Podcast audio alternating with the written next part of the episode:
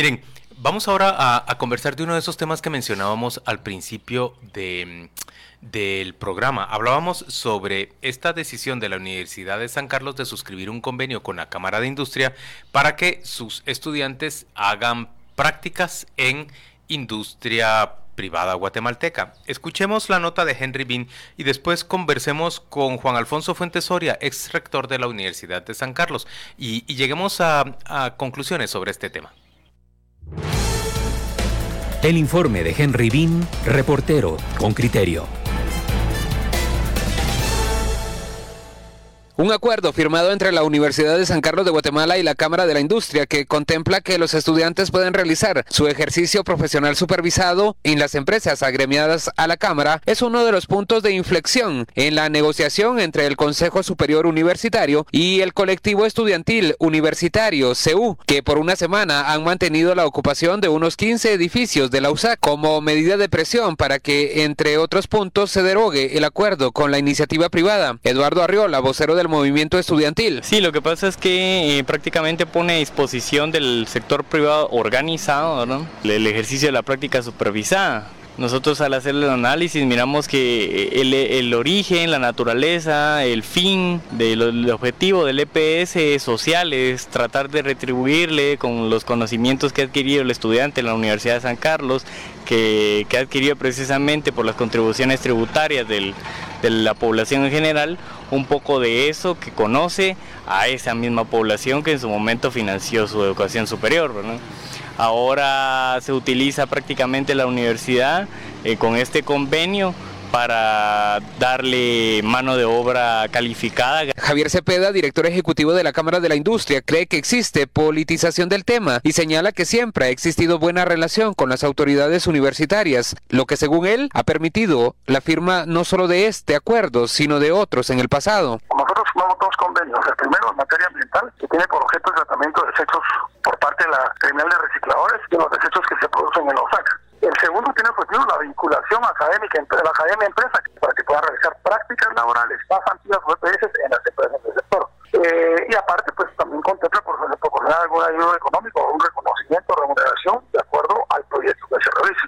Entre los compromisos, la Cámara de la Industria suscribió que colaborará en proyectos académicos conjuntos, propondrá temas de proyectos dirigidos a estudiantes, dará acompañamiento técnico, realizará donaciones en equipo y herramientas a la USAC como parte de las actividades que realicen en conjunto cuando los costos de operación lo permitan, además de remunerar investigaciones requeridas por los empresarios y generar un estipendio al estudiante dependiendo del tipo de proyecto en el que se involucre. Por su parte, la Universidad de San Carlos promoverá el desarrollo de investigaciones y proyectos a cargo de estudiantes, docentes, investigadores y profesionales encaminados a generar propuestas de solución en áreas de oportunidades de desarrollo en Guatemala. Además, promoverán la capacitación empresarial de eventos de la Cámara de la Industria por medio de los medios de comunicación de la universidad y fomentarán el conocimiento en temas industriales y empresariales. El Consejo Superior Universitario ha delegado una comisión de negociación que evaluará las demandas de los estudiantes. Valesca Contreras, representante estudiantil ante el Consejo Superior por parte de la Facultad de Farmacia, aunque no toma postura, señala que el acuerdo con los empresarios es voluntario. De hecho es un convenio marco, es general, no es específico, ¿verdad? En donde deja opcional a las unidades académicas de la Universidad de San Carlos que, que requieran o que pretendan hacer algún tipo de alianzas, alianzas para cuestiones de EPS, cesantías, investigaciones, con alguna empresa de la Cámara de la Industria. El vocero del colectivo estudiantil, si bien se opone a la continuidad de este trato, comenta. Nosotros no nos oponemos a la industrialización del país. De hecho, es una de las prioridades que debemos de tener como sector organizado. El estudiantado necesita aprender de que para que el progreso de una sociedad vaya y, realmente se impulse, necesita este país industrializarse. Algunos docentes e investigadores de la USAC declinaron de participar en esta nota. Respondieron que recibieron instrucciones de la Rectoría de no opinar sobre la protesta estudiantil y sus demandas. Henry Bean, Radio con Criterio. Hemos escuchado ya ese, ese reporte que nos ofrece un marco, la posición de, un dirigente estudiantil, la posición de la propia Cámara, la explicación de otros estudiantes que lo ven como un tratado marco. Escuchemos ahora que nos dice don Juan Alfonso Fuentes Soria. Él es odontólogo de profesión, fue rector de la Universidad de San Carlos entre 1990 y 1994 y fue también brevemente vicepresidente de la República en el periodo posterior, los, los cuatro meses posteriores a la salida, los, los meses, perdón, son seis o siete meses posteriores a la salida de Otto Pérez Molina de la presidencia. Bienvenido, doctor Fuentes Soria. Mucho gusto saludarlo, Juan Luis. Un saludo. Eh, muchas gracias. Yo quisiera conocer en primera instancia cuál es su reacción. Visto desde fuera, ¿cuál le parece que es el punto de tensión entre estudiantes, Consejo Superior Universitario, de cara a este convenio? Mire, yo creo que en primer lugar, pues la máxima autoridad de la Universidad de San Carlos es el Consejo Superior Universitario y tiene representantes estudiantiles, docentes, colegios profesionales y el sector que lo preside. Entonces, esa es la voz oficial, digamos, de la universidad. Yo creo que lo que eh, parece que falta acá es que se debata sobre, el, sobre un mm. tema tan importante, porque Estamos en este año celebrando los 50 años de creación del, EPS y acaba de haber un evento internacional y el EPS se considera como un servicio de la universidad a las poblaciones más vulnerables. Eh, se han hecho importantes aportes en eso y tomando a la sociedad como un todo. La mayoría de las sociedades, el objetivo que se debe atender eh, pero también se han hecho en algunos casos eh, convenios con municipalidades o con, eh, digamos, en, algunos casos también con, con, empresas cuando no existe otro otro camino. De modo que la, la empresa pues es parte de, es parte de la sociedad y en algún caso podría podría considerarse, pero el objetivo fundamental del EPS es la atención a toda la población, a las escuelas públicas, y atender a las eh, eh, embarazadas, a los eh, preescolares, en fin, causar el mayor impacto en toda la población, no solo en un segmento de ella. rector, ¿qué tal? Buenos días. Yo entiendo que, que, la universidad estatal debe de revertir sus, sus, conocimientos justamente en todos los sectores que contribuye. Y ahí está el sector público y el sector privado. Estoy viendo, por ejemplo, en la Escuela de Psicología, en la página web de la universidad, para 2019 tiene cinco espacios de EPS, anuncia en su página, cinco. Eh, eh, ¿Cuál es el problema o, por qué no admitir que hay espacios más allá de entidades públicas, que son las entidades privadas, que también contribuyen al sostenimiento es más, que sustancialmente contribuyen al sostenimiento de la universidad estatal para que el estudiante que voluntariamente quiera desarrollar su práctica lo haga en otro lugar distinto a, un público. Sí, sí, pero mire, lo que ocurre es que la siempre se ha debatido cuál es la manera como la universidad debe retribuir a, la población que mantiene pues sus, estudios y mantiene a la institución. Entonces, eh, en algún momento se consideró que el estudiante, una vez formado, tenía que hacer uno o dos años en áreas rurales, eh, por, pero fuera totalmente del sistema educativo. Posteriormente se creó el, lo que era el sistema social universitario, que consistía en que los estudiantes daban servicio prácticamente en el último año, pero desvinculado de todo el currículum. Y el EPS es una que se llama práctica profesional o ejercicio profesional supervisado. Significa ejercer la profesión lo más temprano posible, acompañado y supervisado por sus profesores, de modo que este programa no es solo el último año, se inicia desde los primeros años en prácticas en poblaciones cercanas a la capital y van creciendo en intensidad y en extensión conforme el estudiante sabe hacer más, eh, pues tiene más habilidades y más conocimientos y finaliza con el EPS. Entonces, yo lo que creo es que el, el EPS debe tomar en cuenta, hacer un análisis integral del asunto. Yo creo que la, eh, las posibilidades de hacer algunas eh, actividades con el sector privado eh, se ha hecho en el pasado, eso no es, pero poner todo el, programa al servicio de, del, sector privado sería un, despropósito. Pero, doctor... yo creo que hay que analizar bien el, el, convenio. Yo pues estoy un poquito fuera de ese tema, pero el, no, yo no lo descartaría, se ha hecho. Cuando yo fui decano de odontología se hicieron algunos, algunos convenios y que fueron de mutuo beneficio, pero nunca, aunque fuera una clínica privada, se tenía la obligación de atender a los preescolares, embarazadas y a las emergencias que había y a la población escolar fundamentalmente de las, de las escuelas públicas y también las privadas. De modo que eh, yo creo pues que lo que hay que hacer es debatir a fondo el tema, eso parece que es lo que hace falta. Doctor, yo, yo lo que entiendo, a ver, yo entiendo claramente que, que hay un ejercicio profesional supervisado, entiendo que hay unas prácticas profesionales también, y luego entiendo que hay, mm, eh, digamos, estudiantes de diferentes materias, de diferentes carreras. Entiendo perfectamente que ese ejercicio profesional supervisado en el área pública sea mucho más valioso, por ejemplo, de parte de los estudiantes de medicina, probablemente de odontología, probablemente de psicología, pero o, o, en algún caso era así en el pasado de los estudiantes de derecho en la defensa en, en el bufete popular.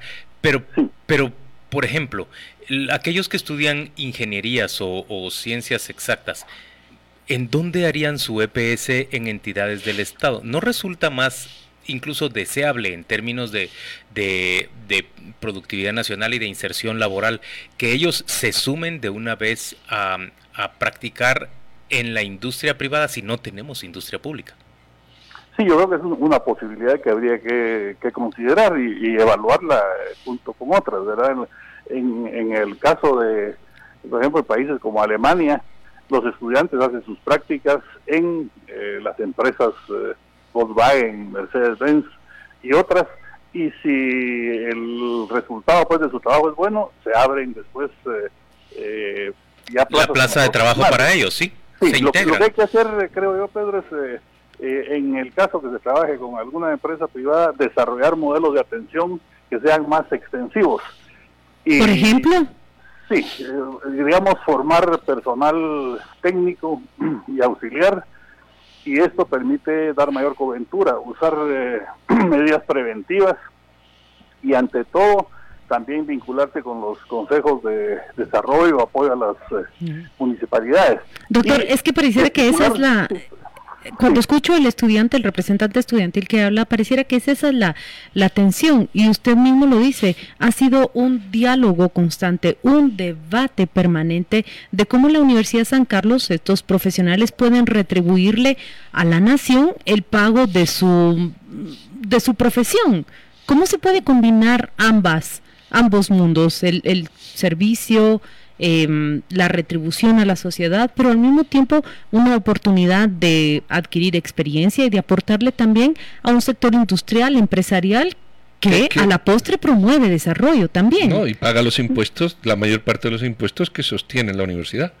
Claro, Yo, creo que esa posibilidad no hay que descartarla. Pero yo ese, ese punto de Pedro sí no, lo comparto, digamos que, que haya que generarle mano de obra gratuita pero eso a, un negocio porque paga impuestos, eso tampoco... es que, lo de mano de obra gratuita, Juan Luis, descalifica lo que estamos hablando. Aparte que es una práctica supervisada y no es mano de obra que plantearlo desde el punto de que ellos aportan más impuestos, perdón, no, no creo que sea razonable. Yo estoy totalmente de acuerdo con la necesidad de la vinculación entre... Pero no con esos puntos pero no bajo esos pero, dejamos sin darle el micrófono al doctor Fuentes Soria. pero también es oportuno decir, ese convenio estipula... Un, ejemplo, en el caso del ingenio Pantaleón se hizo un, programa con la Facultad de Odontología. Su servidor fue, fue decano de esa facultad. Y ahí no tenía la universidad de equipo ni clínica y se puso un estudiante de EPS a trabajar ahí. Sin embargo, las necesidades eran tantas que se formó personal técnico y auxiliar y, finalmente la empresa absorbió a este muchacho que estaba trabajando ahí como estudiante, ya como profesional, y de todas maneras se buscó cómo incrementar el servicio. Entonces ya ha creado... Ese es un buen ejemplo. es un ejemplo. Entonces eh, hay diversas maneras. Yo pienso que hay que estar abierto a las eh, diferentes posibilidades y así tomar una decisión. Lo que no se debe es generalizar, es decir, que, que todo para el sector privado o todo para el público. Yo creo que hay ocasiones, si el caso lo amerita, en que se debe hacer esto y aprovechar esfuerzos conjuntos, universidad, empresas. Este es un tema que se ha discutido bastante también. De modo que no hay que estar cerrado a esa posibilidad. Yo creo que que sí hay que hacerlo y a la hora de aplicar los convenios, evaluar dónde se justifica hacerlo y por qué, y qué beneficios traerá para la universidad y para la para la empresa y fundamentalmente para la población. Para los estudiantes, ¿verdad? Muchas gracias, eh, doctor Fuentes Soria, por acompañarnos el día de hoy. Agradecemos que haya aceptado esta llamada, alejado usted por tanto tiempo de la práctica universitaria, pero es importante su experiencia. Les agradezco la oportunidad. Vamos a la pausa comercial y volvemos dentro de muy poco con esta discusión animada aquí en Radio con Criterio. Estás escuchando Radio con Criterio por Infinita 100. Estás entre inusuales. WhatsApp con Criterio 51 55 73 64. Pues oyentes con criterio, aquí está su voz. Oscar nos dice, en Alemania los estudiantes van a empresas privadas, pero la práctica profesional es pagada por el empresario con aproximadamente 400 euros al mes.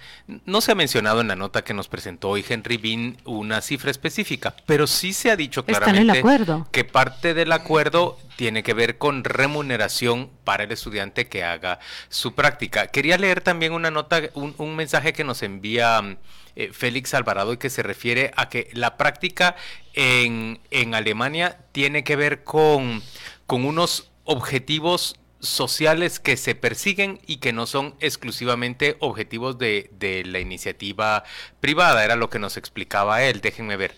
Eh, aquí lo tengo. La diferencia eh, en Alemania es que el propósito en aquel país es el logro de, intereses eh, comunes entre empresariado y trabajadores. Aquí en cambio el propósito es solo de interés para una parte, la élite empresarial.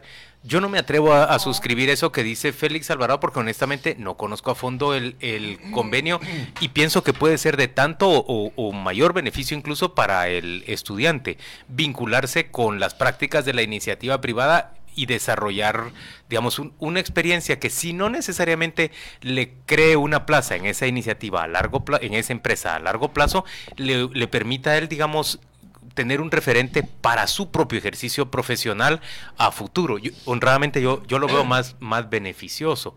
Alejandro García nos dice, el ejercicio profesional supervisado eh, no no tendría que ser distinto en el sector público o en el privado. El problema es que muchas veces solo se cumple como un requisito y no necesariamente es un servicio real que se le presta a, a la comunidad, entendida la comunidad en sentido amplio, no solo en sentido público. Diana Collier nos dice, ya hay carreras que hacen su EPS en empresa privada. En mi experiencia, muchos de los estudiantes se quedan trabajando con nosotros. Es una oportunidad de empleo a corto plazo. Y vamos a ver, había un mensaje más que yo quería leerles porque me parecía oportuno también. Mm, tiene que ver también con el, con el ejercicio, con el EPS. Dice, hay carreras en las que el EPS se ha realizado siempre en iniciativa privada, no es de ahora. Psicología industrial, diseño gráfico, algunas ingenierías, auditoría, etcétera. Lo que se debe de leer es el acuerdo que acaba de hacer el Consejo Superior Universitario, que está un poco mal fundamentado y mal redactado, en donde pareciera haber más beneficios al sector empresarial. Esto lo firma Mario Palencia. Aquí Eduardo Lico dice él, parece tener información y dice las empresas van a pagar tres mil a ese a esa práctica supervisada. El acuerdo del convenio no dice exactamente la cantidad, pero sí establece que un compromiso de la Cámara de la Industria es que se pague y se remunere esa práctica. Miren, pero saben que Guatemala no es ajena, ese es un debate ético que existe a nivel de países desarrollados sobre los practicantes que llegan a las empresas, el pago que se les da y cuál es la dinámica que se genera entre esa obligación y requisito que debe cumplir un estudiante y ese aprovechamiento que la empresa le puede dar. Por una parte, qué bueno que Guatemala pueda tener este debate, pero por el otro de la entrevista con el ex rector, yo resalto lo siguiente. Él nos dice, es un diálogo, es un debate y un análisis constante de cómo la universidad y estos profesionales le van a retribuir al país el financiamiento de su profesionalización. Yo creo que a través de esa tensión que se ha generado es oportuno que lleguen a las mejores conclusiones y subrayar por supuesto que una práctica en la empresa privada, en la industria privada, no necesariamente debe alejarse de la, del servicio social. Bueno, vamos a ver. vamos a poner la cabeza en esto y vamos a intentar sacar la emoción. Si yo fuera estudiante, si yo fuera estudiante, no sé lo que piensan los estudiantes, pero si yo fuera estudiante yo querría ser mis prácticas en el mejor lugar posible. Ese, ese, es el objetivo. Si se trata de hacer las prácticas para que mi carrera se consolide de la mejor manera, el mejor lugar. Si el mejor lugar es un hospital público, ahí querría estar yo. Y si el mejor lugar es un hospital privado, ahí querría estar yo. Partamos de ahí. Segundo, estamos eh, debatiendo o estamos analizando lo que es la, el ejercicio profesional supervisado y estamos creando nuestra propia definición. El ejercicio profesional supervisado está definido en la normativa del ejercicio profesional supervisado de graduados de la facultad, en este caso la Facultad de Ingeniería, de la USAC. Y el ejercicio profesional supervisado es esto que dice aquí, no lo que nosotros queramos entender, es lo que dice aquí. El ejercicio profesional es una proyección de la universidad hacia los distintos sectores del país hacia los distintos sectores del país, realizada mediante programas de prácticas academias ligadas a los planes de estudio y llegar así a confrontar la teoría con la práctica en un campo real de aplicación. Ahí no dice que hay que devolverle nada a la sociedad ni nada. Esos son, eh, eh, son adornos eh, que, que están muy bien. Pero eso es lo que es el ejercicio. Es una práctica de lo que tú estás haciendo. Si yo puedo hacer prácticas en lo público, también lo puedo hacer lo privado. ¿Cuál es el problema? Lo que está mal es que en exclusividad, en exclusividad, se ciña que las prácticas de hacerlo en lo público en lo privado, eso sí está mal porque quitas la libertad y las opciones. Pero abrir, abrir eh, todo el espacio nacional a que un estudiante pueda elegir libremente dónde hacer sus prácticas, si lo quiere hacer en unos molinos privados porque su profesión es ingeniero bioquímico o lo quiere hacer en unos laboratorios de un hospital público, a mí me parece lo más ético, lo más decente y lo más correcto.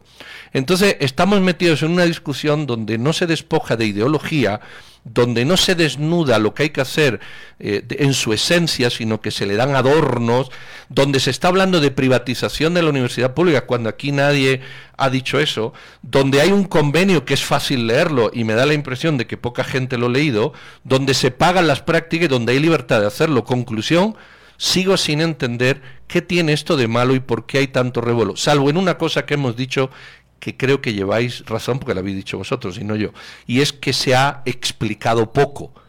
Pero una vez explicado, la comprensión es tan sencilla y tan fácil, tan libre y tan responsable que no entiendo absolutamente la oposición a esto. Bueno, yo pienso que, que lo dije desde el principio del programa, eh, estoy de acuerdo con la mayoría de los puntos que plantean los estudiantes, este en concreto de la posibilidad de que estudiantes de ingeniería desarrollen prácticas en la industria nacional lo veo como algo positivo. Creo que tiene que explicarse con, con claridad y por supuesto que tiene que establecerse parámetros y, y, tiene que revisarse también que no sea exclusivamente con la empresa privada, pero veo como algo muy deseable que la Universidad de San Carlos se se involucre y establezca directamente la relación con la industria nacional y, también comparto lo que dijo el estudiante, si lo que más eh, le convendría al país es que nuestra sociedad, digamos, nuestro, nuestra economía se industrialice en términos generales y pueda emplear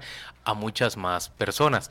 Otra vez, yo no veo la práctica solo como una ocasión de empleo para el trabajador, que en muchos casos, para el estudiante, perdón, que en muchos casos será algo muy deseable. También lo veo como una experiencia valiosa que puede servirle como referente a ese estudiante para desarrollarse luego él como un... Em, empresario privado como con una iniciativa propia. Yo también creo que el fondo es creer que no hay un servicio social cuando haces tus prácticas en una iniciativa privada. Yo creo que la práctica se realiza en el ámbito público o privado, debe tener esa visión, un servicio social y una retribución a la sociedad. no, veo por qué distanciar un término del otro. Te voy a poner un ejemplo que yo conozco muy bien. San Marcos hay una iglesia que es católica que atiende a niños con lesión cerebral. Bueno, ahí están haciendo y es privado, es un colegio privado, es un sacerdote jubilado, es un centro privado que se mantiene con donativos privados. Y ahí hacen chicos de una universidad, hacen prácticas eh, de estas supervisadas en beneficio de muchachos a los que un centro privado presta una atención eh, social. Hay empresas que tienen centros sociales que prestan... Es decir, es que la casuística es tan grande que lo que hay que dejar es la libertad de hacer al individuo lo que quiera en un marco suficiente donde las prácticas que haga realmente redunden en su carrera y tengan una proyección. No creo que hay que limitar mm, Bueno, no, yo sí creo que, hay que regular. Por ejemplo, eh, voy a hablar de medicina, de, de prácticas de medicina. Realmente la gran necesidad se da en el sistema público y creo que la universidad pública debe priorizar, por supuesto, el, el, sistema público de salud. Seguro que ahí saldrán para más que, Para que ahí se brinde el servicio. Y, supongo también que para los estudiantes será mucho más beneficioso por el volumen de casos que se conocen en los hospitales públicos hacer sus prácticas. Las universidades privadas hacen prácticas en de medicina en hospitales públicos. Claro. Pues y eso ya se da. Porque ahí está el volumen grande de los... Y ojalá se expandiera de la misma manera hacia otros sectores que tanto necesita la sociedad, por ejemplo, el organismo judicial, el Ministerio Público, que esos practicantes, esos profesionales, tanto de universidades privadas como de la universidad pública, pudieran llegar allí. Tendría que haber más, más orden y más concierto. Vamos a la pausa comercial y volvemos dentro de muy poco. Esto es Radio con Criterio.